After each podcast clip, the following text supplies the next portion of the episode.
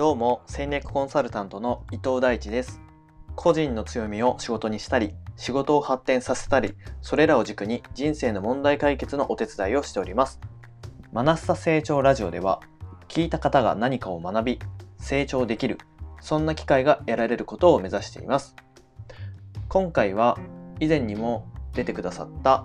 調和コンサルタントのようちゃんです。そのようちゃんからクライアントに出す時にそのクライアントを伸ばすためにする課題を出すコツというお話をしてもらっています。それではお聞きください。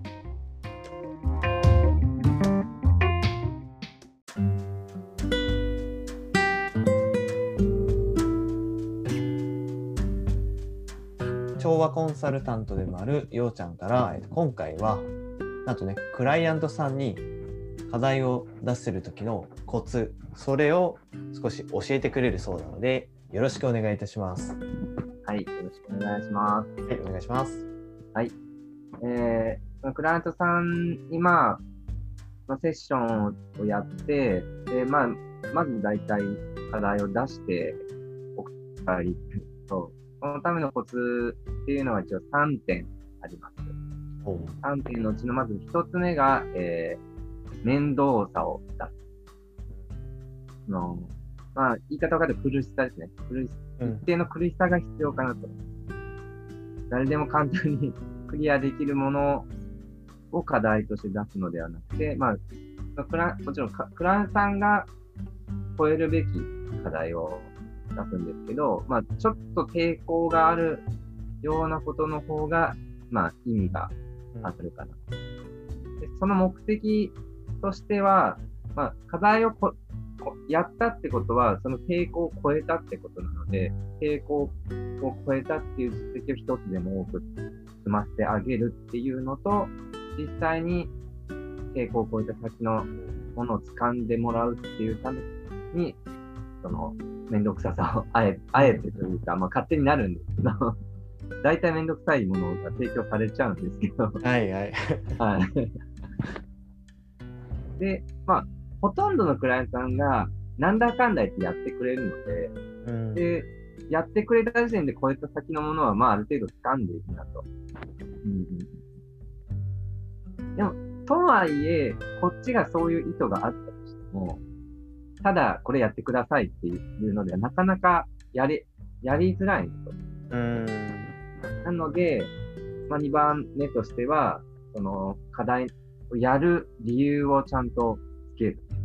何のためにやるのっていう。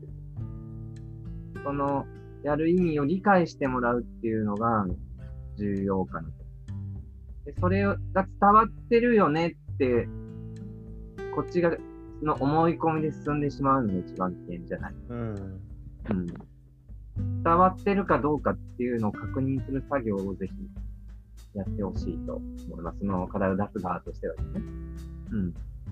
で僕のパターンとして基本は、こういう課題を出しました。クライアントさんに、これはどうしてやるん、どういう意味でやるか、あの、にわかりますかっていうのを、まあ、聞実際に聞いたりとか、おうおうそうで考えてもらって、あのーまあ、僕が想定してる、別にその、答えが返ってこなくても、そのクラスさんなりのものがあればいいんですけど、まあ、ととにかく考えてもらって、あ、そういう意味で取り組むんだなっていうのが腑に落ちてれば、取り組む意味も、意義もあるかな。それがなくて、ただただ、なんか、出されたからやらなきゃいけないっていうのでは、うん何もプラスに働かないんだ。うん、で、基本は考えてもらうんですけど、どうしても出てこないとか、その時間が足りないときは、僕の考えを伝えるっていうのが二元策としてはありますね。これはこういう意味でやるんだよとか、これを、この課題クリアしたらこうこういうものが得られるんじゃないのっていうのを、まあ、こちらからお伝えして、まあ、どっちにしてもその納得してもらうとか、まあ、腑に落としてもらって、ここの上で取り組んでもらうっていうのもこ、これがちょっと一番重要じゃないかと。うんこれがないと、本当に、本当に苦しいだけです。たの苦しみになっちゃう。うん、そうく一番で苦しさが必要って言いましたけど、苦しいだけではないですね。苦しさの、何のためにこの苦しさを私は出されているんだろうっていうのをちゃんと理解してもらう、この説明してあげるとか、考えさせるとかっていうのは、やった方がいいかなと。で、2番まで行って、でまあ、やってくれるんでしょうけど、まあ、それでもやっぱり抵抗、抵抗感はやっぱり一番の前提があるので、抵抗感があると思うので、まあ、確かに。3番目にその背中を押してあげるメッセージを伝えるっていうのが、僕は取り組んでることですね。で、それもなんか堅苦しいことばっかり言うんじゃなくて、ちょっとユーモアを交えるとか、うん。あのーなんか、まあ、苦い顔をした時ほど、はいちょ。っと、いや、そんな顔してるけど、なんだかんだってやるんでしょっていう。まあ、なんか、まあ、その、笑ってもらうために言ってるのもあるんですけど、実際にこ、僕それはその信頼を表してるっていうもものなんですね。僕の中ではですけど、なんだかんだってやるんでしょっていうのは、その、やる、まあ、やるって信じてるから言う。信頼を寄せるとか、信頼を表すっていうのを実際に言葉として表現するっていうのは、その出す、出す側としては、まあ、ぜひやってほしいなと。で、まあ、まあ、最後にも、あの、まあ、大変だと思うけど、頑張ってねとかで、次のセッションの日までじ時間ないけど、頑張ってねとか、うん。そういう言葉を言うとかっていうのは、そういうのはちょっと意識してみたいなと。で、この背中を押すっていう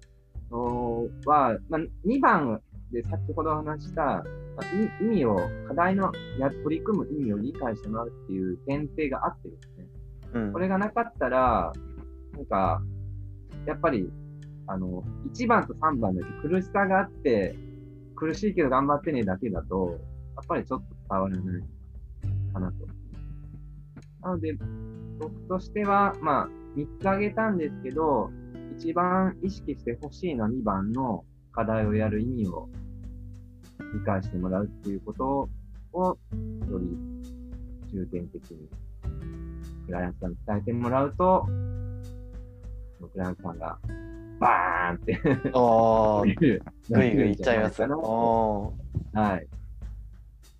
そんな風に考えて取り組んでいます。はい。ーはい。ね、これ聞いた人はね、こうはい。自分のね、こうクレーンさんへのこう課題の出し方とかね、いやー、はい。あまりにもちょろいもの出しすぎたかとかね、いやー理由つけてないなとか、いや、ユーモアの塊の逆をしてたなとか、まあ、そういうのがあったら、ね、特に今、ようちゃんがおっしゃってくれた理由をつけるっていう部分ですかね。まずはここを考えてみると良さそうな感じがしますね。はい。はい、ようちゃん、今日も貴重なお話ありがとうございました。はい。ようこそありがとうございました。